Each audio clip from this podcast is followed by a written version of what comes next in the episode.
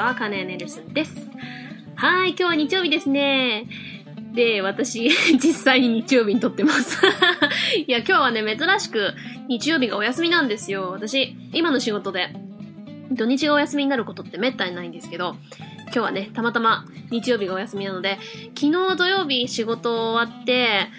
土曜日に撮っといて今日ゆっくりしようと思ったのに、なんかすっごい疲れちゃって、もう9時ぐらいには気絶して寝ちゃって で、今朝、朝5時ぐらいに目が覚めて、そのまま起きればよかったのになんかダラダラしちゃって結局、今、お昼過ぎに撮ってるんですけど、今日はね、ちょっとプチ断食をしてるので、あの、もちろん栄養偏ってはいけないので、ちゃんと、えー、ビタミンと、あと、豆乳バナナ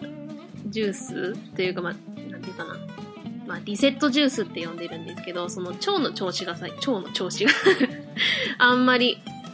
良くなくて、ちょっと体をデトックスさせてリセットしようと思って、あの、今日はね、その、豆乳とバナナのシェイクだけを飲んで過ごしてるので、あんまりね、こう、アクティブにしないようにはしてるんですけど、まあ、とりあえず、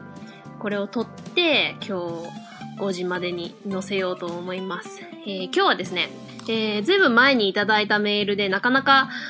答える機会がなかったもので、このいただいたメールについてアンサーアンダースタンドしていきたいと思います。ちょっとね、話が自分でも長くなるような気がするので、早速始めたいと思います。えー、今日のお便りは、えー、農家の嫁さんからいただきました。ありがとうございます。いつもね、ツイッターとかでも、たくさんつぶやいたりしてくれて。で、この前ね、まあ、いつか絶対コメントで読みますけど、うん、いただいたコメントがすごく嬉しいものが、農家の嫁さんから昨日かなうん、いただいたやつがあって、もう今のに胸キュンってしてるんですけど、えー、とにかく、えー、早速いただいたメール読みたいと思います。えー、こんにちは、こんにちは。えー、農家の嫁です。かんなちゃんに質問したいことがあってお便りします。前から疑問に思ってたんやけど、アメリカ人は SNS でもニックネームはあまり使わないんですか？なんとなく本名の方が多い気がします。あと、アイコンの写真とかも自分の顔の自撮り写真とか、家族写真が多い気がするんですが、実際どうなんでしょう？オンラインスマホゲームでの名前やアイコン写真とかも、日本人だけがニックネームや動物の写真とか使ってる気がします。日本人が警戒心強めなのかな？笑い。もしかして私の勝手な想像なの？ぜひ教えてください。アンサーよろしくお願いします。ということで、ありがとうございます。これはね、ちょうどこのメールいただいた頃にも同じようなこと思ってたとこだったんで、ああ、これについては喋りたいなと思って、でも、まあ、リサーチは大してしないけど、こう、長くベラベラ喋っちゃう気がして、ちょっと今までできなかったんですけど、今日はこれについてちょっと answer and understand していきたいと思います。えー、まず答えから言いますと、農家の嫁さんの勝手な想像ではないです。私もこれは、あの、本当にそうだなって思うんですよ。あの、アメリカ人は基本、まあ、今回の話の、をこうシンプルにさせるために、今回はアメリカ人と日本人だけを比べます。あの、アメリ、日本人 VS 欧米人ってやるとちょっと、あの、レンジが広すぎちゃうんで、今回は、まあ、アメリカ人を限定に、私もアメリカ人というか、まあ、カリフォルニアしか基本あんまり知らないので、友達も基本カリフォルニア人がほとんどなんで、まあ、そうじゃない人ももちろんいますけど、まあ、その感覚でお話ししたいと思います。そうですね。うん。アメリカ人の方が、まあ、SNS では本名を使います。で、写真も、ちゃんと自分の写真を載せたり、家族と一緒に写ってる写真とか多いですね。で、本当に、それで慣れてて日本の SNS の見ると、ほとんどが、ほんと、それこそ動物とか花の写真とか、Facebook とかですらそれをやってる人多くて、で、名前もちょっと違うの使ってる人とかいたりして、で、まあ、どちらの国でも、まあ、ちょっと、お年の方は、そういうのがもっと強い気がしますね。やっぱりそれは警戒心っていうのは大きいと思うんですけど、それだけじゃなくて、そこからちょっとその文化の違い、考え方の違いから来る、その、まあ、警戒心や物の捉え方の違いをちょっと今日話したいかなと思います。ん、まず日本人というか、まあ日本的な考え方は、警戒心ってっていうのもあるとは思うんですけど、その警戒心っていうのがどこから来るかっていうと、まあ、結局、自分の存在、アイデンティティを知られたくない。で、なぜ自分を知られたくないかっていうと、自分が誰かを知られたら、まあその、まあ、ストーカーされるっていうのももちろん嫌ですけど、でも、そんな、ねえ、アイドルとかじゃない限り、別にストーカーとかが心配とかじゃなくて、自分が誰か知られないところで自由に発言したいその SNS ってやっぱり発言したり自分の意見を言う場でもあるじゃないですか。だから、その、日本人的な考え方でいくと、自分の正体を知られると発言できないっていうところにたどり着くのがなんでそうなるかっていうのをちょっといろいろ考えてみたんですよ。それ、私もわからなくもない考え方なので、その、前回も言ったかな、私には日本人の部分の自分とアメリカ人の部分の自分がいて、その、日本や日本語を喋ってる時はその日本人の部分が、こう、強く出てくるので、その、自然にそういう回路になってる。で、なんで私こんな風に日本人の自分である時はこう考えるんだろう、アメリカ人の自分ではこう考えないのにっていうことがたくさんあるんですよ。毎日、まあ今日本で暮らしてて、あれ？なんか私気づいたらアメリカでは絶対やらないことやってたとか、絶対やってることをやってないとか、いうのが出てくるんですね。で、前も話したと思うんですけど、私は、こう、日本語喋ってる時と英語喋ってる時は、こう、別の自分というか別の脳の部分で考えてるので、そこがこう、違う自分に気がつくときに、あれ？なんでだろう？って意味を考えてない部分が多いんですよ。だからこう、なんていうかな。まるっきり壁を立て、間に作ってしまってるので、そこをこう、クロスさせることがあんまりない分、なんでだろうって疑問に思うことが多いんですよね。で、まあ、まずこの、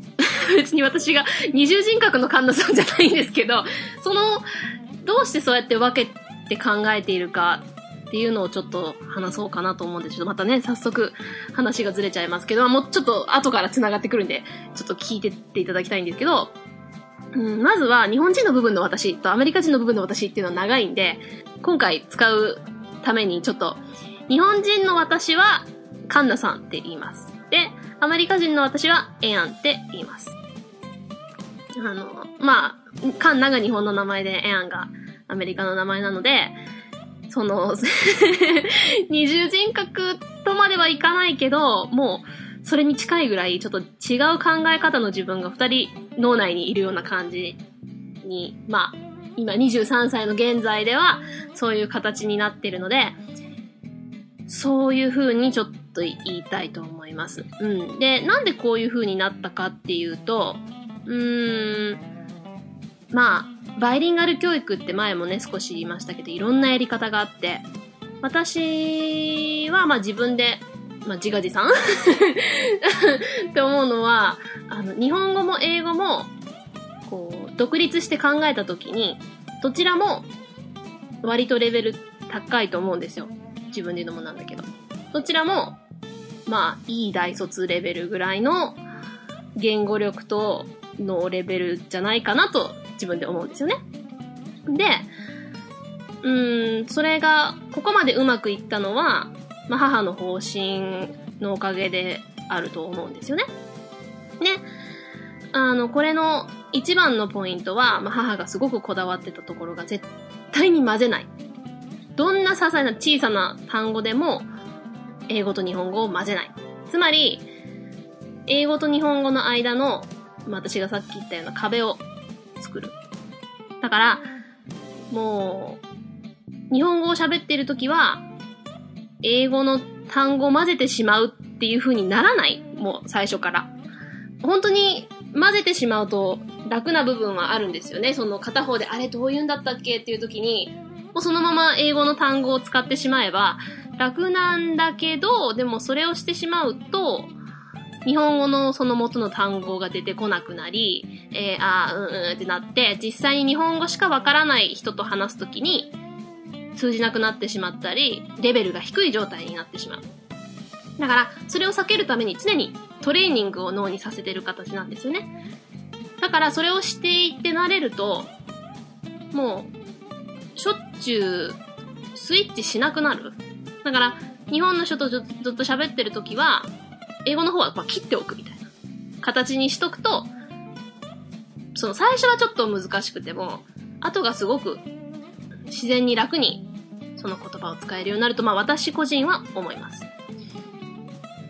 それは、まあだからその日本語を喋ってる時は日本語で考えて、つまりね、日本語の単語しか使わない日本語、つまりその言葉っていうのは前も言ったけど、本当に考え方に直結しているので、日本語を使って日本語で考えれば、日本人的な考えに自然になるわけですよね。だって文化は言葉から生まれるわけで、その言葉が作り上げた文化を言葉を使っているうちに文化的に覚えていくっていう 形になる。だから、母も私を日本で育てている時は、日本語だけにフォーカスしたのはその部分もあるんですよね。やっぱり、それこそ日本で英語をずっと使って教育するのも、アメリカでずっと日本語を使って教育するのも、どこか不自然？まあ、できなくはないけど、もう言葉ってその国の空気、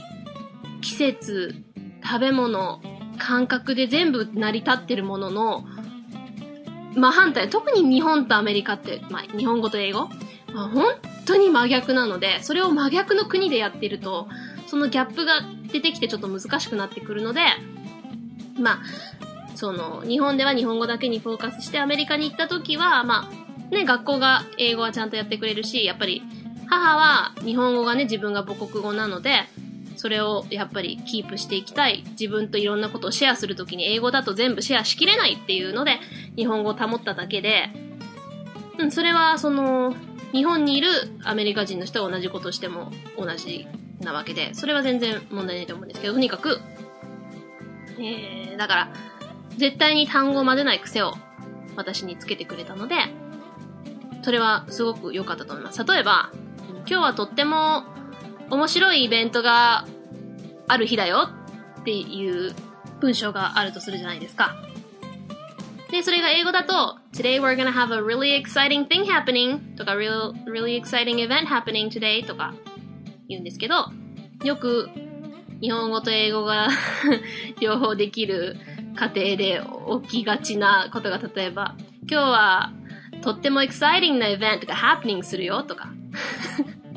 こういうのを聞いて、うーん、ちょっとこう、ミーハーな人とか ダークサイド感が出てくるかな？ミーハーな人とか、ちょっとこう、うーん、アメリカ、うん、というか欧米文化かっこいいってなんかちょっと意識してる人とか、周りにそれを見せびらかしたい人とかも、こういう使い方をわざとする人もいるんですね。そのただただ楽で、家族でやっちゃうっていう人と、ちょっとアピールしたくてやっちゃうっていう人がいて、で、こういう言い方は私はすっごく気持ちが悪くて絶対にもう、無理、無理やりやらないとできないぐらいに今なっちゃってるんで、あの、私はしないですけど、最初はこういう風にやっちゃうと楽っていうところもあるから、私はそういう風に育たなかったんで、これ、こういう言い方を聞くとすごくこう、ゾワゾワって気持ち悪いんですけど、こういう言い方は、その、片方の言葉がわからない人に通じないってだけじゃなくて、もう文法的に間違ってる。だから、もう、言い方自体が、もう doesn't make sense. もうわけわかんないことになっちゃってる。から、なんとなくの意味は通じても、その、しっかり言いたいポイントにフォーカスできなくなってしまうと私は思うんですよ。だから例えば、その、日本語と英語は特に文法が違いすぎるので、word replacement 言葉の特化えって私は言ってますけど、が聞く言語じゃないんですよ。もう、初めから。例えばさっきの happening っていうところ、直訳すると、まあ、起きているとか、あるとか、今現在起こっているってその happening って部分だけはそういう意味ですけど、言葉は context、まあ、文脈でできているので、この場合、英語で happening だけだと起こっているだけど、will be happening, will be を前につけることで、これから起きるよっていうことを予測するっていう形の文法でできている言葉なので、日本語で言うと、起きる。何がこれからっていうのが、これから起こ、起きることが起こる。っていう言い方なので、で、逆に日本語だと、起こっているっていう現在形から起きるってその動詞自体が変わるわけですよね。だから、この文脈で考えると、happening するって言っちゃうと、起こるするあるみたいな感じで、めちゃくちゃになっちゃうんですよね。だから、えーどちらの言葉で喋ってる時も私は完全にもう片方を遮断する訓練をつけてました。で、こうすると、片方喋ってる時に、こう、うーん、あまり賢くない方 は、もう片方が喋れないんじゃないのみたいな、言うんですけど、いや、どっちかの言葉を混ぜないってことは、レベル高いっていう意味な、だってことをなぜ気づいてくれないかなって思う時はあるんですけど、ちょっとね、ダークサイドが出ないように しますけど。うん。だから、日本人の私、カンナさんが日本語を喋って日本の文化で日本で生活していると、とかまあ日本語で喋っている日本人相手に日本語を喋って生活していると、その日本人の考え方や、その、まあ、なんでこういう風になるかっていうのが、こう分かってくるし、それと必ずしも賛成するかっていうとそうじゃないんですけど、その心理は分かってくる。でもそれが感覚で分かるだけで、あれ？考えたらなんでこうなんだろうって思うのをちょ今日はちょっと言葉にして説明していきたいと思うんですけど、この SNS の話に戻ると、日本人の、まあよく言えば気遣い、悪く言えば気にしすぎシンドローム に当てはまるからだと思うんですよ。これは日本人のカンナさんもそうなん部分もあるんですけど、こう、何か発言するときに必ず先々考えてしまう。で、自分も気にするから相手も気にするって思い込んじゃって、このぐるぐるとサイクルが 回ってしまう。で、この気にするっていうのが、例えばその、これを言ったらとかこれを書いたら、こう、自分が実は心の中で思ってることが、みんなにバレると。で、そうすることによって、言いにくいっていう、だから、全員が全員賛成するような、こう、生ぬるい発言じゃないと、こう自分が悪い人って思われたり、ちょっとこう、嫌われるのが嫌みたいな。で、なんでそうなるかなって思うときに、基本アメリカ人は、who cares? 別に誰にどう思われようといいじゃんって。もう自分がこう思ってるっていうのが自分自身なわけで、それを嫌いな人は別に友達にならなくてもいいし、それが好きな人とだけ付き合えばいいじゃんっていう。だから、こう Facebook みたいに、日本の友達もアメリカの友達もいる SNS サイトはちょっと、カンナさんとエアンが両方いる形になってるので、すごく難しいんですよ。なんか、エアンの感覚で、もう普通だと思って書いたことが、カンナさんを知ってる日本人の友達から、え？って、こう思われたりとか？だから、エアンとしては全然いいと思ったのに、え？カンナさんだんだん自信なくなってきたみたいに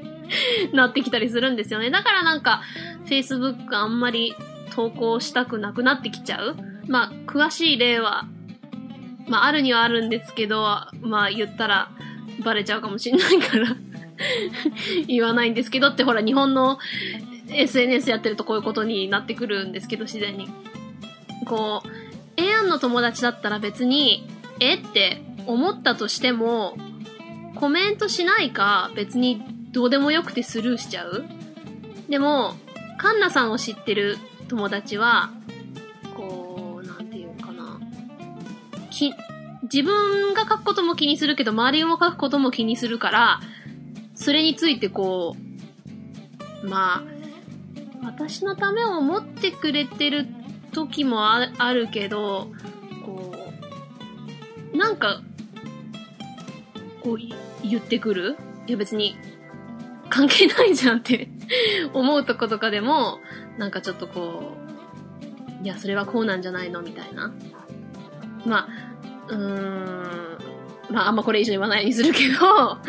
まあ結局この後も説明するんですけど、その、まあ踏み込む線ですよね。ここからは、まあ自分の意見、ここからは余計なお世話っていう、うん、その境界線かな。で、日本はどうしてもやっぱりその、昔からのその、気遣い、建前、ご近所付き合い、その、まあ、we society と me society ってよく言うけど、we、私たち、このコミュニティとしての生き方。だからみんなに合わせて、周りの調和が大事っていう日本の文化と、me、私中心の文化。まあ、どちらもいい部分悪い部分あって、その周りの調和をこう考えることで、まあ、和。ほんとそれこそ和の文化ですね。平和の和。和を保つっていうのもすごく大事なことだと思うけど、その和の中で中でふつふつとしたものが溜まってきてたら全然和じゃないじゃないですか。ね、平和になってない。表向きは平和でも中でドロドロしたものがあっちゃ意味がないっていうのもあるし、アメリカでその自分中心っていうとこう、まあ、わがままみたいにもちろんなる部分もあるけど、まあそうとも限らない。その自分をちゃんとしっかりしたものがあるからこそ他人もリスペクトできるっていう部分も私はあると思うので、まあ、そういう考え方でいくと、やっぱり、アメリカで教育受けたからアメリカ人部分の方が強いかなって思って、で、日本で暮らしてるとそういうギャップがこう、理解はできるし、できなくはないけど、賛成しない部分が多いので疲れてくる っていうのはあります。で、うーん、さっきも言ったみたいにアメリカは自分っていうものがあって、で、他人とのこう、線かな？がくっきり分かれてるんですよね。大体は。でも、これを聞くと日本人はよくなんか、外人はズケズケ物を言うとか、なんか、それってなんか冷たくない？とか、それこそ自分勝手だなっていうイメージもある方はあるとは思うんですけど、私はそういう風には思わないんですよ。うん。なんか逆に日本の方がそういうこう、うん、建前的には言わないところでも、ちょっと親しくなったら、えーって驚くような失礼なことを言われたりとかして、そういう部分がちょっと合わなかったりするのでね。うん、それ、私はそれこそ親しい中にも礼儀ありだと思ってて、こう、日本の方はもちろん全員じゃないですけど、こう、仲良くなった途端にとてつもなく失礼な、なんか、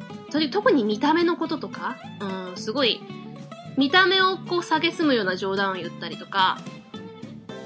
うんやっぱ、何を面白い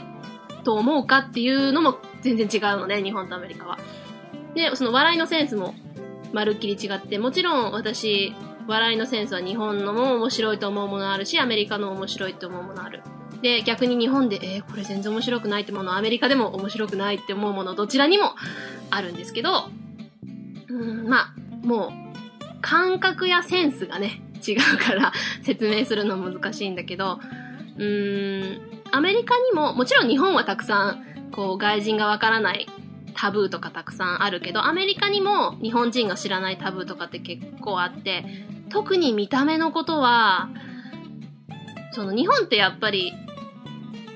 こう、見た目を自分自身も気にするし、周りのことも気にするし、こう、褒めることでも、まあ、けなすことでも見た目ってすごく重要じゃないですか。なんか、綺麗だねとか、細いねとか、可愛いねとか、まあ、褒めることはまあいいんですけど、なんていうかな。そういうポジティブなことでもあんまアメリカって見た目のこと言わないんですよ。まあ、例えば、あ、今日着てるドレスそれすごく素敵だねとか似合ってるねとかは言っても、その細い太い、ブサイク美人 なんかそういう、こう、あんま言わないんですよ。うん。それが、もちろん、その日本で褒められてね、嬉しいし、そう、すごく、その、綺麗って言われるのは嬉しいんだけど、その、見た目にそこまでフォーカスする必要あるかなって思うんですよね。だからその自分も人がどう見えてるか。だから、カンナさんの自分を考えるときに、日本にいると、やっぱり自然と周りがどういう人がいるかもっと見てるんですよ。だからあの人変とか、あの人、なんか、うん、まあ、アメリカでやっぱ育ってるから、あの人ブサイクとか美人とかあんまり思わないけど、なんか自然と、あ、あの人の方が綺麗とか、あの人肌が綺麗とか、足が長いとか、なんかいちいち、そういうことにとらわれてしまうようになる。で、アメリカにいると、自分がその人と話が合えばその人が好き。で、その人の見た目も好きになる。みたいな。うん。だから、アメリカ引っ越したての頃は結構、なんか、うわ、すんごい太ってるこの人とか。本当にアメリカはそういう人いるからね、その日本に比べて、あの、ものすごい、あの、巨デブの方たちがいらっしゃるので、ううわーって、そういうのがすごく目についてたんですよ。でもなんか向こうで慣れてくると、あれなんで私前あんなに気にしてたんだろうっていう、人も自分のことを気にしないから自分も気にしなくなってくるっていうこのサイクルが始まるんですよ。だから日本はその逆のサイクル。自分も気にするから周りも自分をこう見てるんじゃないか。つまりもっと自分も気気をつける。で、その気をつけた自分を周りも見てまたその周りが自分を気をつけるっていう、そのループが始まる。で、アメリカはその逆の意味でのでもまあ同じループ。その、周りが気にしないから自分も気にしないっていうループになってくるんですよね。だから、あの、需要と供給だったっけ？うん、その、それこそ、例えば、うん、電気自動車と電気自動車のチャージステーションだとして、その電気自動車がないとチャージステーションも作らないけど、チャージステーションがなきゃ電気自動車も作らないっていう、このサイクルと似たような感じだと思うんですけど、とにかく 何の話だったかっていうと、その他人がどうでもいいとかいうことじゃなくて、自分がまずしっかりやって、その周りにこうコミュニティを作っていく。で、その合ってる人たち同士で付き合ってればいいじゃんって。で、合わない人は合わない人で、別に相手の考え方はリスペクトする。けど、それ以上別に親しくなる必要もないっていう、この線がうん、日本はやっぱりどうしてもその、うん、やっぱりお付き合いがあるじゃん、みたいな。こう、何かしら、そういうもんじゃないみたいな。いや、な、な、何が？何が？みたいな。で、こう、まあ、それはね、今の世代ちょっと減ってきてるかもしれないけど、やっぱなんかそういう、あれの、まあ、なんとなく、あ、まあそうなんだよ。うん、まあ、あれだよ、うん、みたいな。いや、何か、みたいな。ところはちょっとあると思うんですよね。で、だからその、アメリカでも、まあ、自分はしっかりあるけど、周りもリスペクトするっていうそのバランスの中で、日本人が知らないやっぱりタブーとかがあって、こうたまに向こうでいて、こう日本の留学生とか来てて、その留学生が、その向こうの人たちと接してる時に、本人は全く気づいてない。で、アメリカ人からしたら、ん？まあちょっと変だけど、まあその子がちょっと変なのかなみたいな感じの、こう、ハラハラ、こっち見てるとハラハラして、あ、そういう意味でこの子言ったんじゃないんだろうけど、こっち勘違いしてるなとか、アメリカ人はそういう意味で言ったんじゃないのに、何一人で怒ってんの？日本人みたいな。ちょっと間でどっちの考え方もわかるけど、お互いでのギャップがありすぎて、うわーって、思うこととかあって、で、日本人側はそんな全然悪気なく言ったのに、アメリカ人側、え、そんな失礼なことって傷ついてるの？あ、日本人側気気がついてないっていう、だからその、傷ついたっていうことの表現の表し方も違うから、それを気づいてないっていうものもあったりとか、で、まあ逆に、日本人の方は、いや、アメリカ人全然そういうつもりで言ったんじゃないよって思ってるけど、一人で、なんか、怒ったり、こう、被害妄想になったり、こう、向こうはわざとしてるとか、日本人が思っちゃったりして、いや、全然向こうはそういう悪気ないからっていうのがあったりとかして、まあそういう文化の違いを学ぶためにも留学に来てるんじゃないの？なんか全然学ぶ気なさそうだけどっていうことかも もちろん、しっかり学んで帰った子もいるし、うわ、全然学べてないって帰った子もいる。で、そういうところでやっぱり文化の違いって出てくるんだなと思うし、で、なんか、それはこう、仕草とか、こう、笑い方とかそういうことじゃなくて、まあ、まあ、冗談の質一つから、まあ、考え方だよね、やっぱりね。で、こう、その考え方っていうのも、例えば、その何か一つ、やる、やらないっていう一つのことも、なんでそれをやるかやらないかっていう理由も違う。から、例えば、うん、子育てを見てると、すごく、その、小さい時からそれが、あこうやって教育して、こういう、その国の人間が出来上がるんだなってどっちの国を見てても思うんですけど、例えば、まあ、モラリティに関してはよく私思うんですけど、まあ、モラルっていうとこう、何が正しい、何が間違ってる人間としてこれはやっていいこと悪いことっていうところが、こう、日本は、それが実際に、まあそれが神の目から見てなのか、その、何かは わからないけども、まあ、クリスチャンとか私みたいになったら、まあ神様から見て正しいか間違ってるかっていうことよりも、周りにどう見られるか、こう、ただ見られたら恥ずかしいからやらないっていう教育が多い気がするんですよ。うん。だから、例えば、アメリカだったら、まあ別に神信じてない人でも、その文化的に、こう、何々ちゃんってそれは間違ってることだからやめようねっていう。Don't do that, that's wrong って。That's a bad thing to do, that's wrong thing to do っていう教育をするんですけど、日本だったら、まあ、もちろんそういう教育をしてる人もたくさんいるけど、なんかよく耳にするのが、あ、何々ちゃん、あ、何々ちゃんそんなことして恥ずかしい。なんかみんなが見てるよ。恥ずかしいからやめようね。っていうのが多いと思うんですよ。うん。で、まあそれが間違ってるとは言わないけど、じゃあ人が見てなかったらやっていいのかっていう話になるじゃないですか。で、結構日本の、うーん、クソガッキー様が、あの、もう人がいる前でその大きくなってきて人が見てるかどうかが分かってくる年になると急にいい子になるけど、それまではすんごいとんでもない甘やかされたガキだなっていう子が結構いて、で、大きくなって急にいい子になってもなんか、それはただ私の前でやってないだけじゃなんじゃないかなって思うこととかあったりして。だからその、とにかく、アメリカでも、その、どうやったらその SNS の話につながるかっていうと、こう、アメリカもそのソーシャルネットワークになる前、だからまあフォーラム、こう掲示板とか、こう、正体あまり関係ない、それこそオンラインゲームとかだと、こう、ユーザーネーム使ったり、それこそなんか、ゲーマー94とか なんかそういう名前を付けることもあったとは思うんですけど、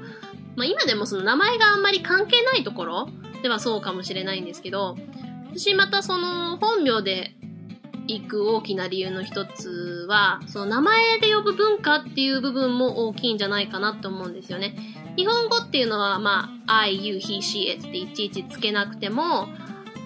伝わる言語じゃないですか。でそれと一緒で、こう、名前をいちいち文章の中で呼ぶこともあんまりないし、でこうや名前を呼ぶことで親しみを感じるってこともあんまりない気がするんですね、日本語で。もちろんね、名前呼ぶこともあるけど、なんかこう、呼び止めたり、第三者の見た目何々ちゃんってこうとか、いうことはあっても、その人にいちいち何々ちゃんなんとかだねとか、何々ちゃんなんとかっていちいち言わないと思うんですよね。だけど、英語って、まあ、それこそ、例えば相手が、James って名前だとしたら、Hi James とか、Thanks James とか、Sorry James とか、こう、自分が言いたいことの最後に名前を付けることで、それがもうちょっとこう自然っていうか、フレンドリー親しみを感じやすくなったりするので、こう SNS でそれこそ意見をお互い交換してるときに、いやー、ゲーマー94っていうよりも、いや、ジェームスって言った方が、こう、もうちょっとこう友達感が増すっていうのもあるんじゃないかなって思うんですよね。うん。でも、まあ、一番の SNS で名前を出す理由は、アメリカでは、その、まあ、Facebook が始まった理由って、確かあの、大学時代の友達となんかもう一度こう繋がってやりたいみたいなところから始まったんだと思うんですよ。だった気がする。うん。で、そのためにやっぱ本名とか全部出してなきゃいけないじゃないですか。で、その、今までのそのユーザーネームから始まる S、こうネットの文化よりも、本名で出すネットの文化をこう多くして広げていこうって始まったのが Facebook で、その辺からだんだんやっぱり本名出す人増えてきたんじゃないかなと思って、YouTube も昔は結構、そのユーザーネームで撮ってた部分が多いけど、最近はもう本名で登録するフォーマットになってる。うん。で、なんでこうなるかっていうと、みんなが自分の本名を出せば、みんなが信用できる。だから、自分の本名を出すことで、自分が信頼できる人物、何も隠すこともないっていうことを見せて、で、全員がそれをしてしまえば、逆に安全じゃないですか。だからさっきのループの話と一緒で、誰かがそれを始めてしまって、こうみんながそういう風になっていけば、その本名を出すことも、こう危なくないこと、逆に信頼できることにつながる。説明がうまくできてるかわかんないんですけど、うん、自分が隠すことない信頼できる人って出せば、その分、本名を出してない人とは関わらないっていう風にして、で、そしたら、その関わってる中ではみんな名前を出してることになるので、お互いの信頼度が上がる。うん。で、日本は、本名を出してしまうと、さっきみたいにその周りのことを気にしすぎて、この人はこう思うかな、あの人これを聞いたら私をどういう風に思うだろうって考えすぎちゃって、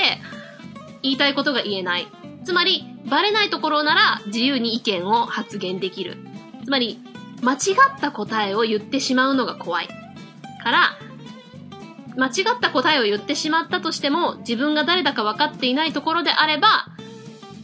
大丈夫と。で、お互いを知らないからこそ、さっき言った気遣いや建前を考えずに済んで、楽だし、いい友達もそこから増えていくっていう形。だからどちらも、どちらの国の中ででも、機能できてるし、うん、どちらもそれなりに機能できてるから OK だと思うんですけど、そのさっき言った一番大きな理由。日本人というか日本社会は間違えるのがとにかく怖い。もうこた、正しい答えを出してなんぼっていう文化。簡単に言うとね。で、アメリカはシンプルに言ってしまうと、間違っていることは全く恥ずかしいことではない。むしろ、発言しない方が個人性というか自分がなくてつまらない。で、つまり発言してなんぼ。日本は答え、正しい答えを出してなんぼ文化。アメリカは発言してなんぼ文化。だと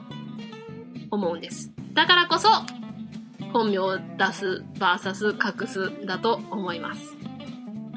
で、これは本当にさっきも言った子育てや教育から少しずつ、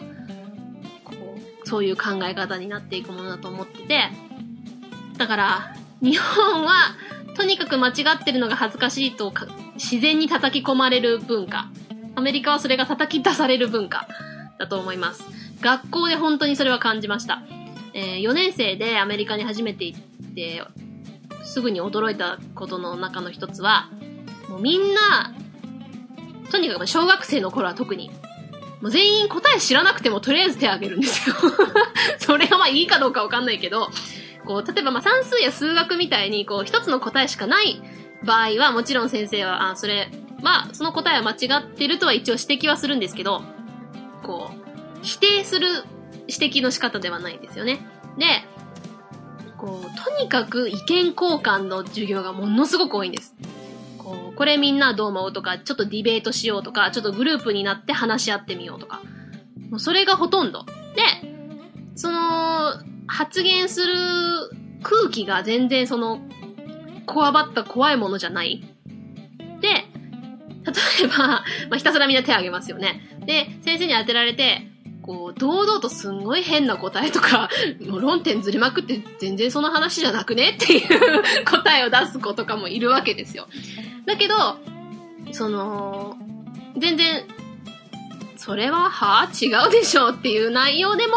先生は間違ってるとか違いますとか絶対言わないです。まあこれはカリフォルニアだったからなのかなでも基本、日本と比べるとそういう感じはないと思いますね。で、その先生の答えっていうのは、OK って、うん、なるほど、なかなか興味深い考え方だねって。でも、まあ、例えばあまりにも違ってたら、今はその話じゃないから、ちょっとこの論点のことでなんか意見はあるって聞いてみたりとか、で、お互い全然違うこととか言っても、その話の内容であってれば、ああ、なるほどねっていう感じでみんなでこう、まあ、accepting 受け入れ型教育っていうかな うん、の場合が多い気がしますね。で、そういう受け入れ型の雰囲気が出てるから、その、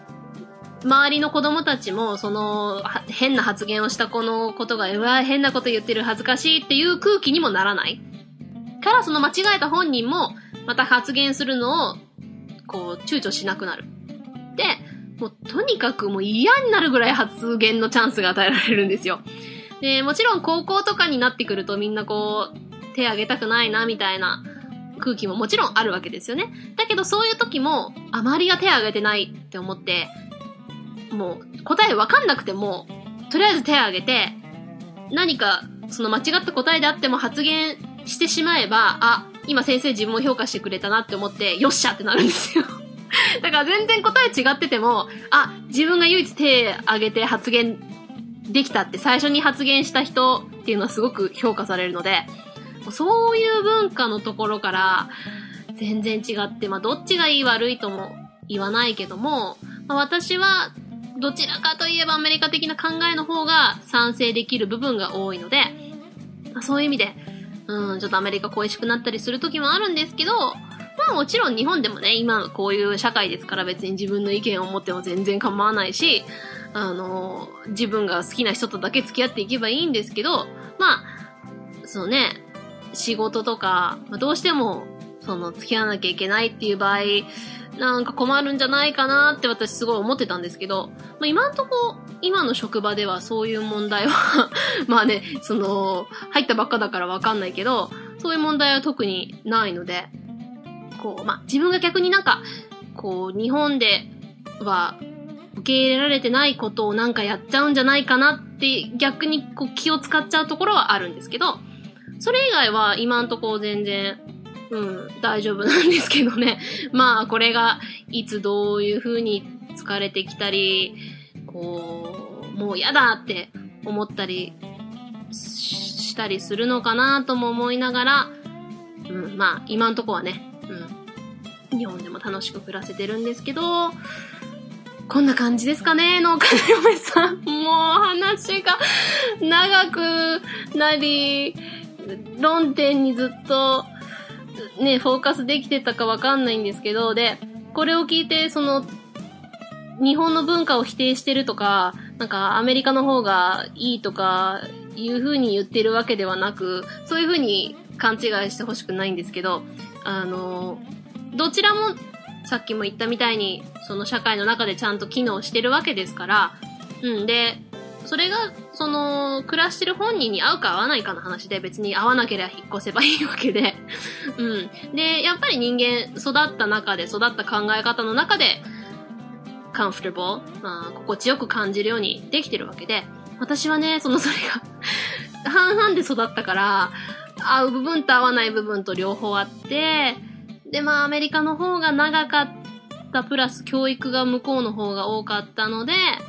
まあ、アメリカでの方が心地いい場合が多いかなって部分はありますけども、で、まあ、もちろんアメリカの方がそのいろんな国から集まってできたところなので、違うのが当たり前っていうのを前提に始まってるので、そういう意味では楽な部分は多いですけど、まあ、日本にいて、日本の方がもちろん好きな部分だって、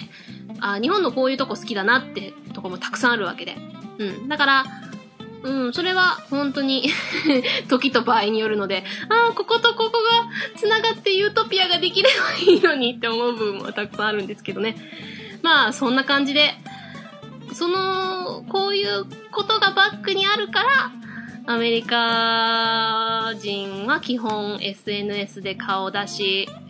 本人、本名使いで、日本語ではまだ本名隠す系のネット社会になってるんじゃないかなと思います。ということで、農家の嫁さんの質問に answer and understand の回でした。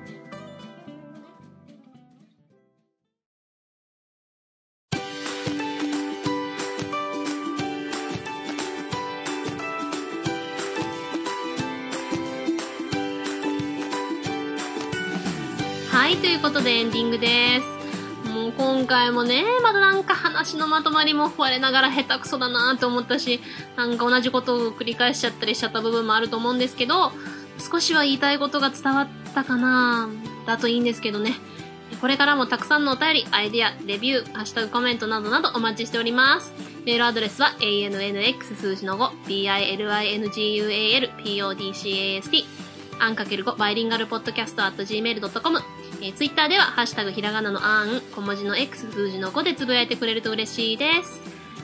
Okay, we're starting another week. I hope some of what I said today sort of made sense. It's really hard putting these things into words when you like only know them just because, you know? あー新たな一週間がやってきますね。もう本当、今までこう感覚とかだけでやってきたことを言葉で説明するっていうのはすごく難しかったんですけど、まあとにかく、えー今週もみんなで頑張ろうね。応援してるよ。So, talk to you guys again next week. ではまた来週。Bye.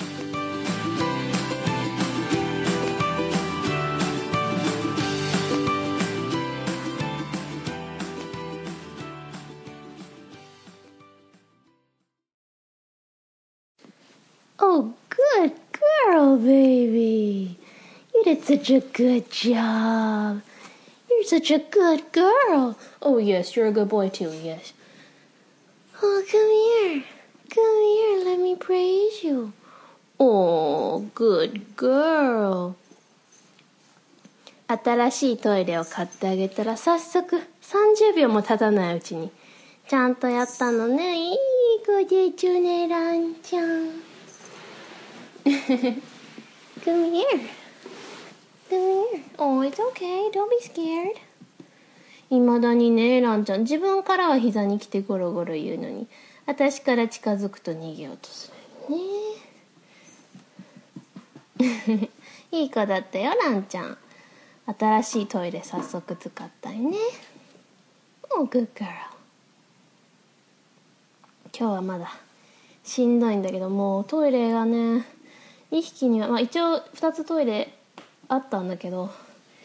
1つがまあまあ普通のサイズで1つはちょっと小さめですぐに砂が汚くなってたからもうもう1つ大きいの安くなってたしなんか新しいデザインの中に入ってなんか砂が散れ散りにくいなんか上から下に行くようなデザインのトイレを買ってあげたら早速ねすぐに調査して。ラン隊長が。調査してね。ちゃんとやったよね。Good kitty Good kitty You were such a good girl. コナンも Good kitty よ これでねもうすしょっちゅう総特会しなくてよくなるかな。もうねすぐねかなくなってすぐ全部砂を取り替えなきゃいけなかったんだけど。これでちょっとはね毎日綺麗にしてるから持つと思うんだけど。Good oh